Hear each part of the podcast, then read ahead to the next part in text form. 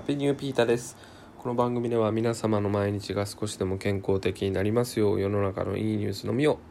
ピックアップして配信しております。春が近づいてきましたということでねまあ桜に関する話題ですね、えー、皆様のお家の近くはどうですかね？えー、まあ、僕がねあの過ごしている三浦市とかねあの逗子市の近くはですね今結構あの河津桜っていうのがね咲いてきておりましてもともとあれ伊豆の方の原産の桜かな？普通のあの桜よりねピンクが濃いものなんですけどあとは、まあ、そういうね河津桜とかあと梅とかね咲いてきているところも多いんじゃないでしょうか。はい。でまあね去年はねなかなかコロナの中で花見には行けないという感じでしたよね。今年もどうなんでしょうかという感じでね。あのまあまたオンラインなんとかになってしまうのかなっていうところをね思ってたんですね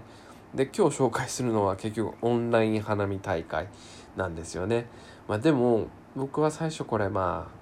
結局オンラインなんてみたいに思ってたんですけど僕の予想をはるかに上回る映像でねオンラインお花見ができるということでね、えー、桜ドローンプロジェクト2021っていうのを今回取り上げてみたいと思っております。え、日本屈指のドローンレーサー横田淳さんという方が、えー、率いる会社、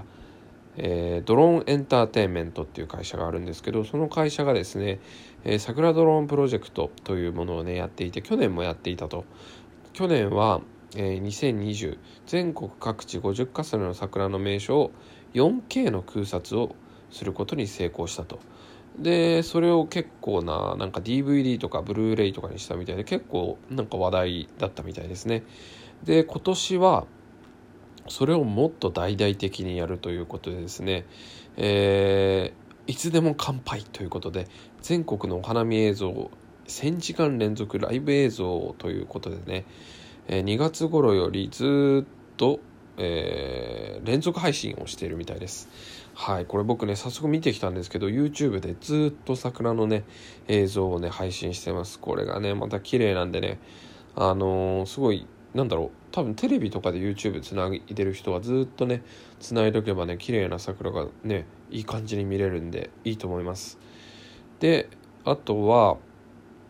リアルタイムに生配信っていうのもねやるみたいでこれは、えー、いろんなところのねに行って 4K ドローンとかと定点カメラとか 8K の360度カメラとかをやっていくみたいですね。はいで、まあ、たくさんの自治体でに行って配信してさらにこれを海外とかにね発信していきたいとあのインバウンドの再出発に貢献したいみたいなことも書いてありますね。まあ今もうほんとコロナになってね旅行客が来ないというところで、まあ、日本の魅力のね大きな魅力の一つである桜。それをねこうネットを介してねこの時代だからこそもっとね周知するってことができていくってことは考えられますね。だからこれはとってもいい取り組みだと思います。はい。でね是非見てください。本当に舐めてました あの今までもオンラインなんとかって取り上げてきたんですけどそんなレベルじゃないあのねいや、もちろんいいんですよ。あの、この間もね、あの、ラジオトークでライブやった時に、オンラインで、あの、札幌雪まつり見れますね、とか、あの、言ってて、それすげえいいニュースだなと思ったんですよ。まあ、ね、関東の人から言ったら、あの札幌まで行くの大変ですからね。そういうところでオンラインなんとかっていうのはすごいいいんですよね。この間も言ったあのオンラインメロン狩りとかね。でも桜って結構近くで見れたりするじゃないですか。うん、だから、うん、やっぱりであとそのリアルなね花びらのなんかあるじゃないですか。あれに勝てないと思ってたんですね。でもこれ実際に見ると本当にすごい。マジですごいなと思います。やっぱり上からの桜ってなかなか見れないからこのドローンからじゃないと見れないしまたね新たな視点で見れると思うのでね是非これは参加してみる価値があるんじゃないかなと思います。でさらに 8K カメラっていうのもね導入するみたいでこれも諸説あるんですけど、まあ、大体人間の目で見えるものが 8K のね映像ぐらいって言われてるみたいでだから人間の目で見るよりも綺麗な世界が今後ねビデオとかで見れるんですよ、うん、なんか自分の目を疑ってしまいますね、うん、だからうん、より世界をよく見るためにテレビとかねビデオを見ていくっていうのはね今後ね出てくるんじゃないかなと思います。